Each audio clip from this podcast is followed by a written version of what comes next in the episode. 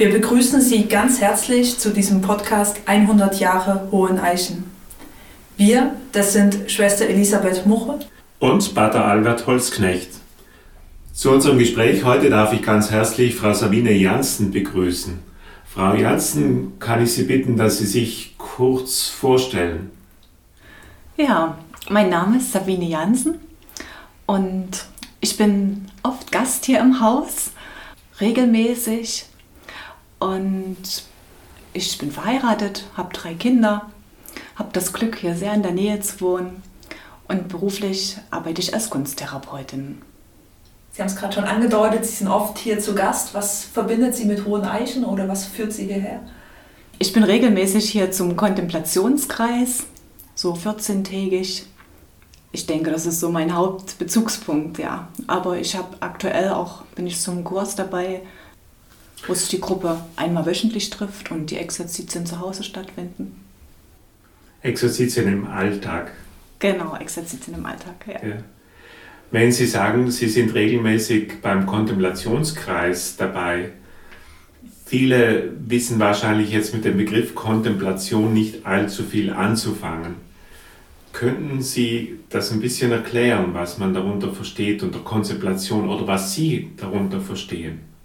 Ja, ich verstehe darunter, in die Stille einzukehren und mich Jesus zuzuwenden, im Herzensgebet äh, in Verbindung zu gehen mit Jesus und die Verbindung zu Jesus in der Stille besonders wahrnehmen zu können und auf seine Stimme und auf seine Antworten lauschen zu können.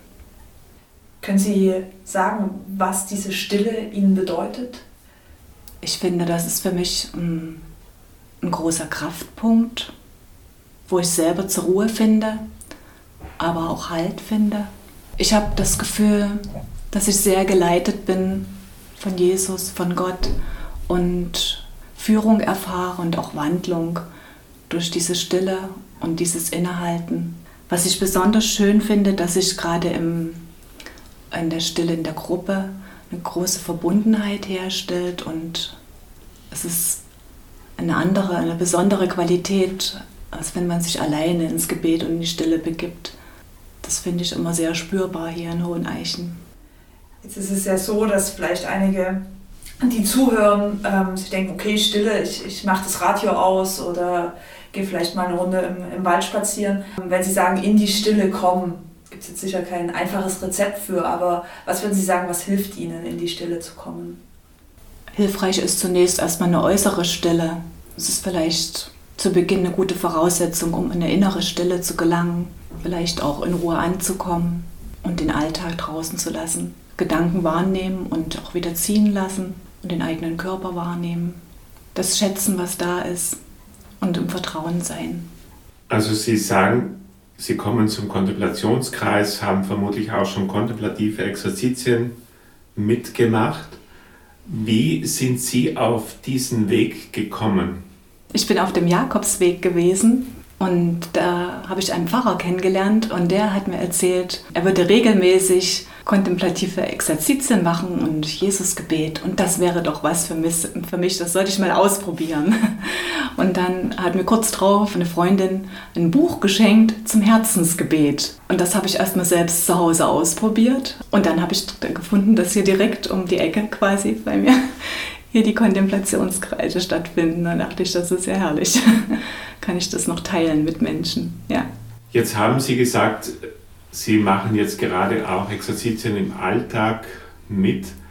Ein Unterschied besteht ja darin, dass es im Kontemplations, bei der Kontemplation um das Jesusgebet geht. Man betet mit dem Namen Jesu und bei ignatianischen klassischen Einzelexerzitien um Schriftbetrachtung. Wie geht es Ihnen da mit diesen Unterschieden? Hm, zu Beginn hatte ich eine Irritation. Da war ich so sehr an diese Stille gewöhnt und an das Jesusgebet. Also jetzt so nach drei Wochen finde ich das eine Bereicherung. Also ich kann das miteinander verbinden und ähm, beginne mit dem Schrifttext und verbinde mich und stelle mir Fragen. Und dann gehe ich danach in die Stille und ins Jesusgebet. Und dann bekomme ich Antworten zu dem, was sich in meinem Inneren zu diesen Fragen bewegt. Also ich verknüpfe das miteinander. Es ist natürlich noch ein ganz neues Feld, was ich gerade ausprobiere, aber das finde ich sehr, sehr bereichernd, ja. Es klingt ein bisschen so, dass der Ort Hohen Eichen und Sie so zueinander gefunden haben. Gibt es, gibt es einen Platz hier, der Sie ganz besonders anspricht oder wo Sie ganz besonders nochmal ankommen, ein Lieblingsort hier in Hohen Eichen? Ach, es gibt ja so viele Lieblingsplätze. es ist einfach herrlich, unter einem großen Baum zu liegen, auf der Liege und einfach ins Blätterwerk zu schauen. Oder ich liebe auch dieses kleine Labyrinth vor der Kapelle und dieses Holzhaus mit dem Türmchen auf der anderen Seite. Das hat es mir auch total angetan. Mit dem herrlich blühenden Rosenbusch zur Zeit. Das ist auch sehr schön. Ja, wie den anderen Interviewpartner, Partnerinnen möchten wir auch Ihnen jetzt unvollendete Sätze vorlegen und Sie bitten, diese Sätze zu vollenden. Hohen Eichen ist für mich ein Ort der Stille und der Kraft. Wenn es das Exerzitienhaus Hohen Eichen nicht gäbe, dann würde mir was ganz Wichtiges fehlen. Wir feiern dieses Jahr ja 100 Jahre Jubiläum. Das Haus wurde 1921 von Prinzessin Maria, Maria Immaculata von Sachsen uns Jesuiten übergeben.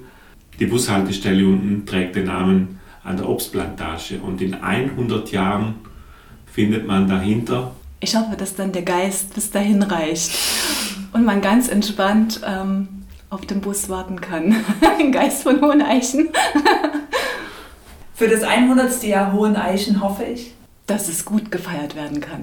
Vielen Dank, Frau Janssen, für das interessante Gespräch. Vielen Dank.